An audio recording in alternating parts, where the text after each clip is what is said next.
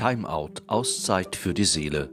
Gedanken und Impulse für die kommende Woche. Seien Sie herzlich willkommen zu dieser neuen Folge, heute am vierten Sonntag im Jahreskreis. Mein Name ist Thomas Diener.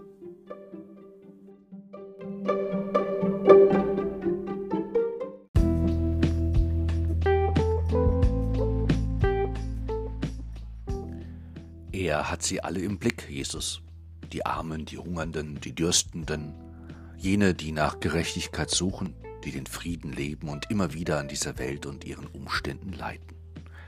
Er hat sie nicht nur im Blick, er weiß auch um ihre Sehnsucht, er kennt, was sie beschäftigt, womit sie ringen und sich schwer tun und was sie sich wünschen für andere und ihr eigenes kleines Leben.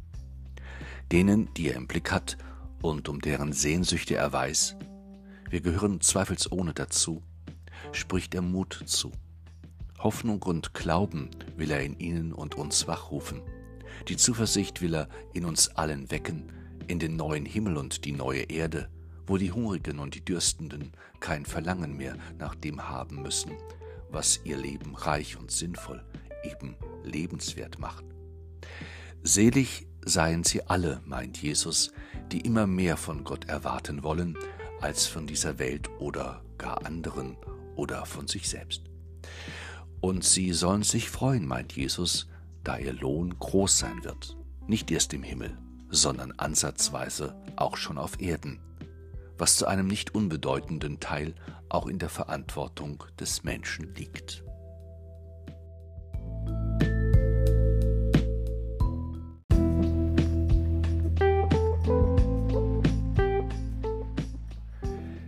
Ist Jesus ein Realist? Sieht er die Dinge tatsächlich so, wie sie sind, oder macht er anderen und sich selbst etwas vor?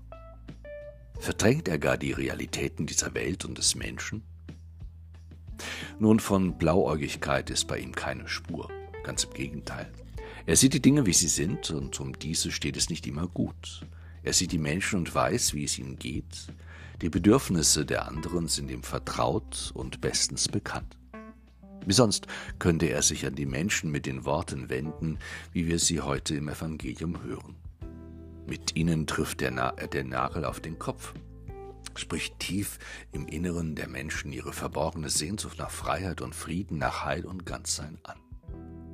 Jesus weiß, wie die Welt ist, er weiß, wie das Leben funktioniert und dass es immer wieder an seine Grenzen stößt und Menschen an den Widersprüchen und Gegensätzen dieses Lebens entsetzlich leiden können. Arme und Trauernde, Hungernde und Dürstende sind ihm nicht fremd. Er sieht auf die, die sich um Gerechtigkeit und Frieden bemühen und denen barmherzig zu sein am wichtigsten ist. Menschen, die um die Wirklichkeiten dieser Welt wissen, die an ihnen leiden und sich trotz allem um eine bessere Welt bemühen möchten, sind die Zielgruppe der Worte Jesu. Ihnen macht er Mut, ihnen schenkt er Zuversicht, sie vergewissert er ihrer Hoffnung und ihres Glaubens auf etwas vollkommen Neues und anderes, das bereits heute wahr werden kann, wo immer Menschen anfangen, aufeinander zu achten, füreinander da zu sein und somit zu einem Beispiel göttlicher Liebe werden. Jesus weiß, die Welt ist, wie sie ist, unvollkommen, unzureichend, begrenzt, notdürftig, endlich und es gibt keine andere. Darin macht er sich und andere nichts vor. Schließlich bekommt er sie selber immer wieder in ihrer ganzen Härte und Brutalität zu spüren.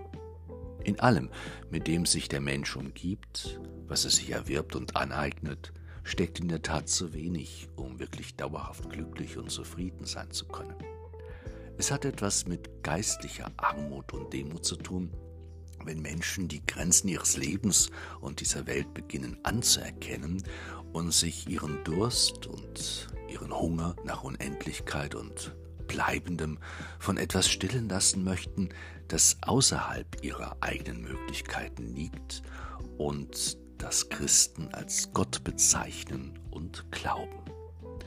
Richard Rohr, Franziskaner und Mystiker, sagt, in einer Welt, die nur aus Unvollkommenheit zu bestehen scheint, haben die Demütigen und Ehrlichen einen riesigen Vorsprung in spiritueller Hinsicht und können Gott immer in ihrem einfachen Leben finden. In einer Spiritualität der Unvollkommenheit haben wir eine universelle Basis für Gottes Erlösung der Menschheit und vielleicht auch eine klare Bezeichnung für das, woraus uns Gott erlöst. Ein Lied, das wir immer wieder zum Kyrie in unseren Gottesdiensten singen, bringt dieses Woraus ins Wort. Meine engen Grenzen, meine kurze Sicht bringe ich vor dich. Wandle sie in Weite, Herr, erbarme dich. Meine ganze Ohnmacht, was mich beugt und lähmt, bringe ich vor dich. Wandle sie in Stärke, Herr, erbarme dich.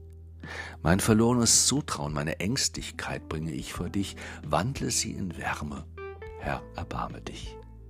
Meine tiefe Sehnsucht nach Geborgenheit bringe ich vor dich, wandle sie in Heimat, Herr, erbarme dich. Wer, wenn nicht jene, die dürsten nach Gerechtigkeit und Frieden, nach Heil und Ganzsein, nach einem Leben in Fülle, könnte diese Rufe um Erbarmen besser verstehen. Ihnen verheißt Jesus den neuen Himmel und die neue Erde, einen noch nie dagewesenen und doch schon immer erahnten Lohn im Himmelreich.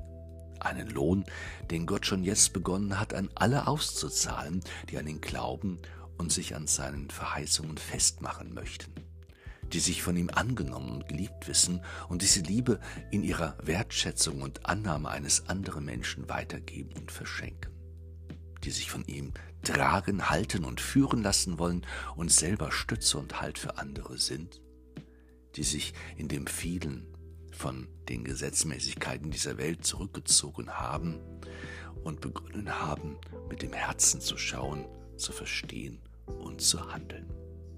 Denn auch das darf bei allen Widersprüchen und Gegensätzen, die diese Welt kennt und an denen Menschen immer wieder zu leiden kommen, nicht übergangen und in Frage gestellt werden.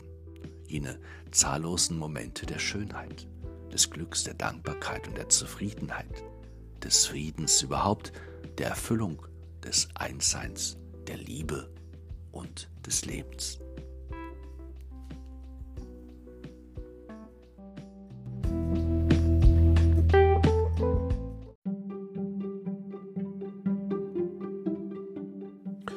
Herzlichen Dank für Ihr Zuhören und Ihr Dabeisein. Bis zum nächsten Mal bei Timeout Auszeit für die Seele, Gedanken und Impulse für die kommende Woche. Seien Sie herzlich gegrüßt, Ihr Thomas Diener.